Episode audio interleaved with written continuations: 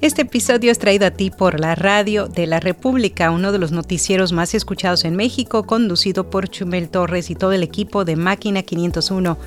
Con ese su característico estilo de decir las cosas, o sea, mal. Infórmate o desinfórmate con ellos en su podcast diario, alojado y distribuido por rss.com.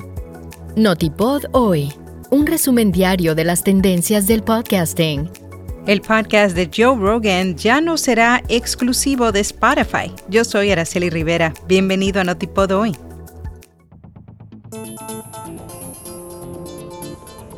Spotify ha firmado una asociación de varios años con el podcaster Joe Rogan, cuyo exitoso programa pronto se expandirá a otras plataformas como YouTube y Apple Podcasts.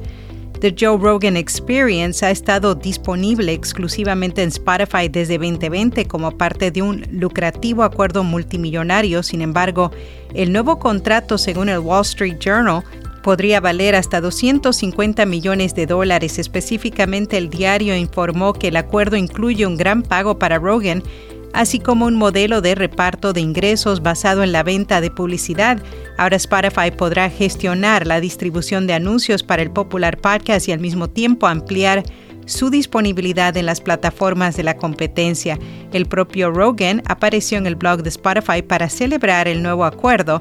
El podcast Joe Rogan Experience tiene más de 2.200 episodios hasta la fecha aseguran que los podcasts son la mejor manera de consumir medios. Si bien los videos de formato corto siguen siendo muy populares, el contenido de formato largo como los podcasts están apareciendo más que nunca en los principales medios de comunicación. Evan Hughes, presentador del podcast Hockey Sports Insider, compartió lo que consideran son los motivos de este nuevo auge asegura que si bien los podcasts están entrelazados con la vida diaria de las personas, la forma en que se transmite la información a los consumidores es menos dañina y más agradable, al igual que al elegir podcasts en lugar de otras formas de medios se obtiene otro nivel de intimidad Podcastle recauda 13,5 millones de dólares y su fundador atribuye el crecimiento a sus herramientas de inteligencia artificial.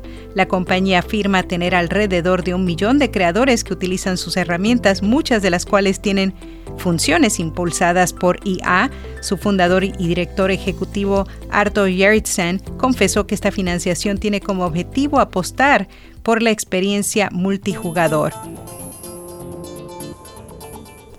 Video Podcast en español supera el millón de visualizaciones en YouTube y el medio millón de descargas en tan solo dos meses de vida. Se trata de Sastre y Maldonado, el video podcast del periodista José Luis Sastre y el humorista Miguel Maldonado.